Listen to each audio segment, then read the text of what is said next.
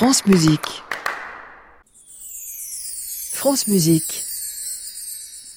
Et bonjour Aurélie. Bonjour Gabriel, bonjour à tous. Alors ce matin, on se demande si les ressentis musicaux sont les mêmes partout dans le monde. Sommes-nous sensibles aux mêmes musiques en Papouasie-Nouvelle-Guinée, en France ou encore au fin fond de la Sibérie? Pour le savoir, nous allons commencer par faire une petite expérience avec vous, Gabriel. Ah oui si vous voulez bien vous prêter au jeu, vous devez me dire ce que vous ressentez en écoutant la musique suivante. Trois réponses possibles de la joie, de la tristesse ou de la peur.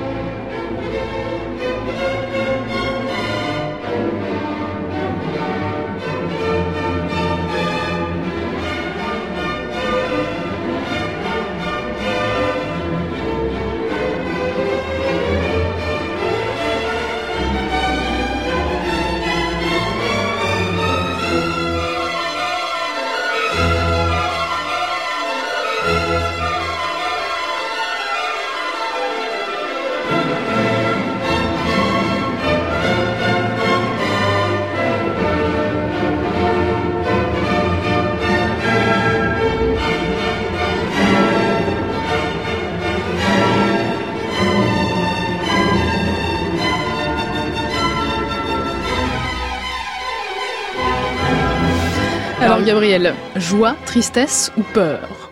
Un côté évidemment entraînant, mais quand même c'est un peu angoissant. Ouais, je suis également de votre avis. Deuxième tentative, écoutons ceci à nouveau. Dites-moi si vous ressentez de la joie, de la tristesse ou de la peur.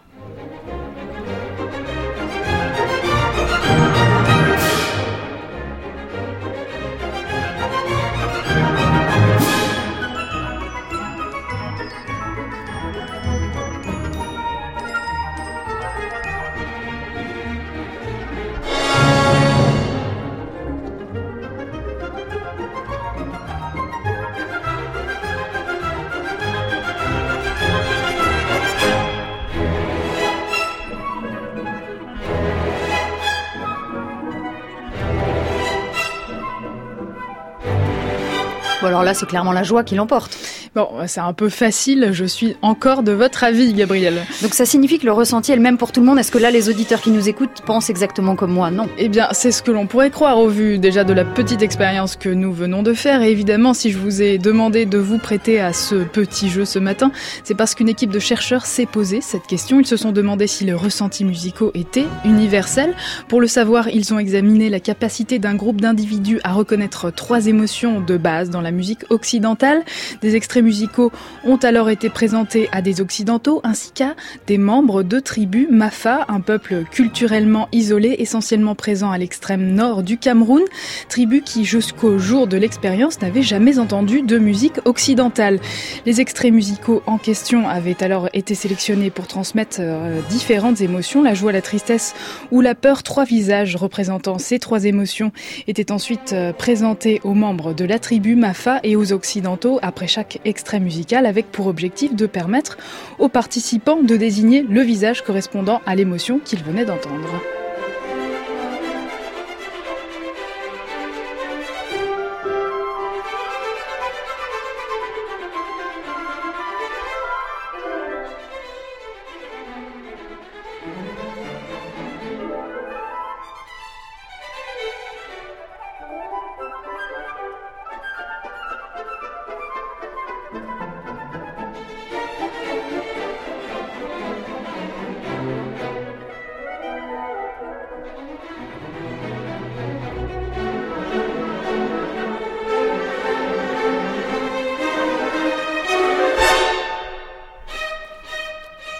Alors, conclusion de cette étude Aurélie? Eh bien, figurez-vous que tout comme leurs homologues occidentaux, les membres de la tribu Mafa ont pu associer les émotions transmises par les musiques occidentales aux expressions faciales appropriées, ce qui nous prouve que les émotions de joie, de peur ou encore de tristesse que l'on retrouve dans la musique occidentale peuvent être reconnues de manière universelle. En revanche, une autre équipe de chercheurs a montré que nous étions plus sensibles aux musiques qui nous sont familières grâce à des bébés à qui l'on a fait faire des expériences expérience de préférence musicale. Ces bébés avaient entre 6 et 12 mois, étaient sur les genoux de leur mère pendant qu'on leur faisait écouter des musiques différentes, puis les chercheurs ont réussi à déterminer quelle était la musique que le bébé préférait écouter. Comment ont-ils pu faire ça? J'anticipe votre question, Gabriel, puisque à ma connaissance, on n'a jamais vu un bébé de moins d'un an donner son avis sur quoi que ce soit. Eh bien, on a remarqué que les bébés regardaient plus souvent le haut-parleur qui diffusait une musique qui lui était familière. En revanche, ils ignoraient le haut-parleur qui diffusait une musique qu'ils ne connaissaient pas.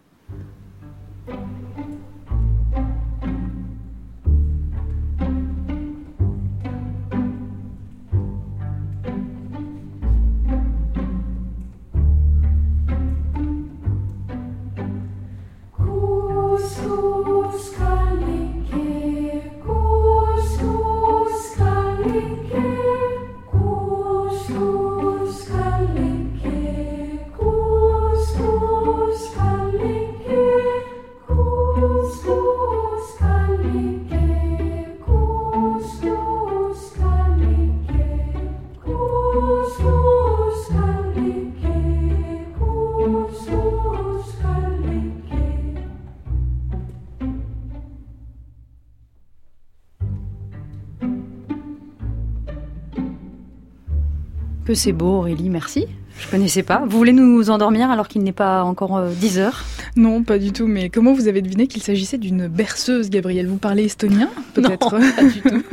Eh bien voilà une preuve que les berceuses sont universelles. On peut sans problème reconnaître une berceuse d'une autre culture sans même comprendre un mot des paroles. Et alors j'ai une question pour vous Aurélie. Est-ce que les hommes et les femmes sont sensibles aux mêmes musiques? Voilà une question un peu délicate à laquelle une étude américaine a tenté d'apporter une réponse en interrogeant 50 hommes et 50 femmes sur leurs habitudes musicales.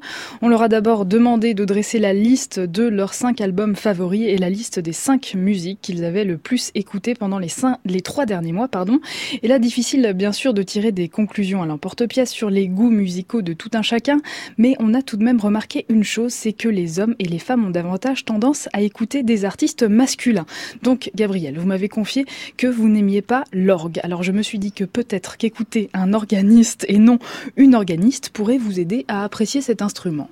Qui sait?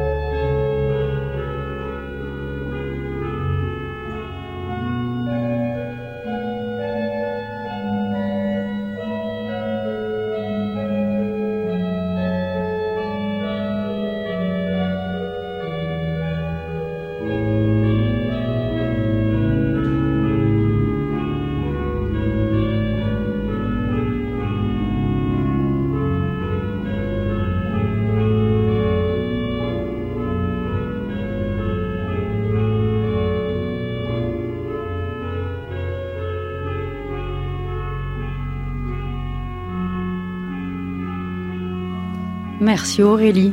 Mais vous avez un peu triché parce que je vous avais déjà dit que oui, je n'aime pas beaucoup l'orgue, mais à l'exception de cette œuvre de Voilà. César Franck que vous venez de diffuser. C'est tellement splendide. Mais merci quand même. On vous retrouve demain à 14h pour le meilleur des concerts de Radio France et samedi prochain, 9h50 pour la musique vous fait du bien. Je vous souhaite un bon week-end. Bon week-end à vous, Gabriel. Merci. À réécouter sur francemusique.fr.